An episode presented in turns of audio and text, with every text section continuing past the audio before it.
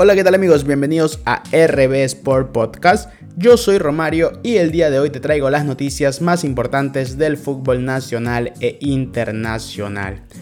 Voy a comenzar con una pregunta que hice el día de ayer en mi programa y es, ¿por qué el fútbol es tan injusto? ¿A qué me refiero con esta pregunta? A que nuestra selección ecuatoriana debió haber ganado los dos partidos que se disputaron en estas fechas de eliminatorias. Frente a Brasil un empate a uno y anoche frente a Perú otro empate a uno. Pero ¿qué le falta a nuestra selección?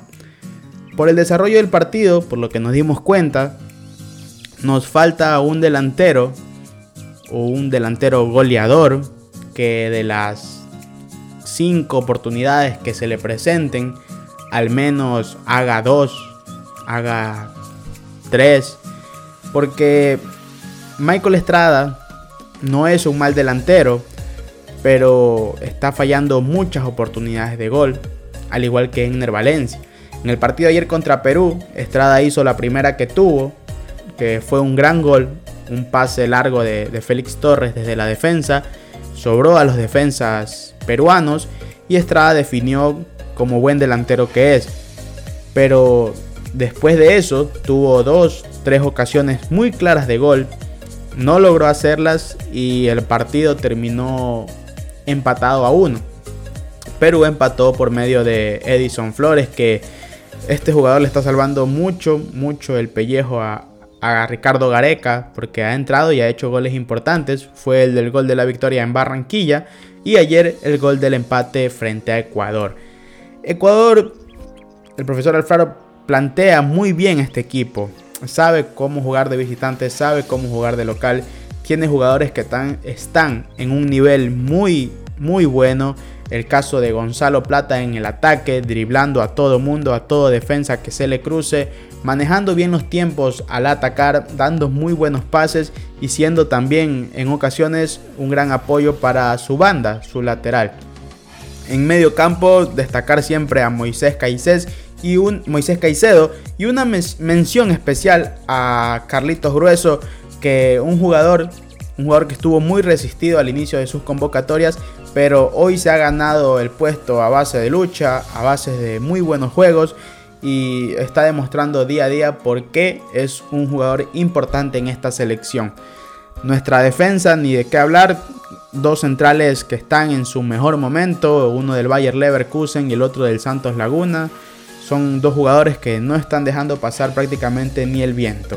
Hay que ser sinceros, ayer el gol de Perú llega por un error tanto de utilería, por no tener lista la camiseta del Chiqui Palacios y un descuido también de nuestra defensa en un momento que estaban preocupados por el cambio y no por la jugada. Perú atacó por esa banda, encontró un flanco débil, encontró un hueco y logró empatarnos. Pero esto no tacha la imagen que presentó ayer Ecuador. Ayer la selección salió a ganar el partido, salió a buscarlo, salió a sellar la clasificación en Lima como ya lo había lo habían hecho con anterioridad en otras eliminatorias, pero no se dio el resultado, al igual que con Brasil, una Brasil invencible, pero Ecuador la hizo ver muy mal y por errores arbitrales no pudo ganar ese partido. los hinchas no están tristes no están enojados, sino más bien contentos con el desarrollo, con el juego de esta selección porque nos va a llevar a nuestro cuarto mundial. Solo una catástrofe, solo algo raro que pase en estas dos últimas fechas de eliminatorias nos dejaría fuera del mundial, pero es casi imposible. ¿Cuáles fueron los otros resultados de las eliminatorias? Brasil hizo los deberes frente a Paraguay y lo goleó 4 a 0. Paraguay ya dejó de pelear por el mundial desde la etapa, desde la fecha anterior, cuando salió derrotado frente a Uruguay. Argentina le ganó a Colombia un tanto por cero en un partido muy picante en Buenos en Argentina. En Santa Fe se jugó este partido. Colombia alarga su racha de 7 partidos consecutivos sin poder marcar goles y está casi fuera del mundial. Uruguay ganó 4 tantos por 1 a Venezuela, dos equipos que están en reconstrucción pero con calidades o jugadores de calidad distinta. Y Peckerman va a levantar esta selección venezolana para el próximo mundial o para el próximo proceso de eliminatorias. Ayer la sorpresa la dio Chile, ganando 3 por 2 en La Paz frente a Bolivia en un partido durísimo y un partido clave para las aspiraciones del equipo chileno para poder ir al Mundial. Dos goles de Alexis Sánchez que está en un momento muy bueno tanto en el Inter como en su selección. También el arquero que ayer jugó con la Roja, eh, el, arquero Brian Cortés, muy buen jugador, mantuvo esta selección chilena cuando se estaba cayendo, cuando se estaba quedando sin aire, supo sostener el marcador, supo sostener su arco para que Chile se levantara de muy buena manera. Vamos a noticias internacionales, al mercado de fichajes más precisamente, y es que Aubameyang ha fichado de forma oficial por el Fútbol Club Barcelona de España. El jugador brindó declaraciones para la prensa en su segundo entrenamiento porque en la primera en el primer entrenamiento se filtró una foto de él ya con el equipo completo, pero hoy se ha hecho oficial y el jugador brindó declaraciones para la prensa. Contento de, ser aquí y ya tengo ganas de, de ser en el campo. Sí, al final sí, fue, fue un día muy, muy largo, pero, pero al final estoy aquí, estoy eh, con muchas ganas y muy, muy contento, como te he dicho.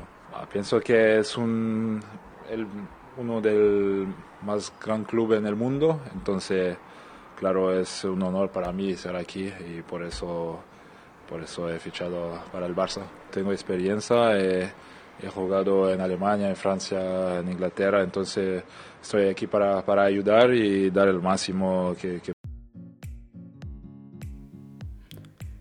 Ahí estaban las declaraciones de Aubameyang. Si el jugador se pone las pilas y vuelve a ser ese gran crack que deslumbró a todos en el Borussia Dortmund y cuando llegó al Arsenal, inclusive llegó a ser capitán del equipo Gunner, pero por discrepancias con su técnico actual Mikel Arteta, él ha dejado el, el equipo inglés y ha fichado por el Barcelona. Esperemos le vaya bien porque el Barça necesita un delantero, no se confía tanto en Martín Brightway y Luke de Jong.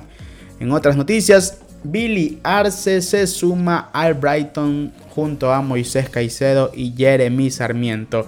Es algo histórico porque por primera vez un equipo inglés tendrá a tres ecuatorianos en la misma temporada. Eh, Billy Arce llegaría al equipo sub-23, es muy joven todavía, mientras que Moisés regresó de la sesión del Bershok y Jeremy Sarmiento extendió su contrato con el equipo inglés hasta el 2026. Bien por los jugadores ecuatorianos, esperemos logren hacerse un lugar en el 11 titular, esperemos tengan más minutos, equipo que está dirigido por Graham Potter y que está peleando también eh, copas internacionales o poder clasificar a copas internacionales en la Premier League. Esto ha sido todo el día de hoy en RB Sport Podcast. Yo soy Romario y te espero en una próxima entrega.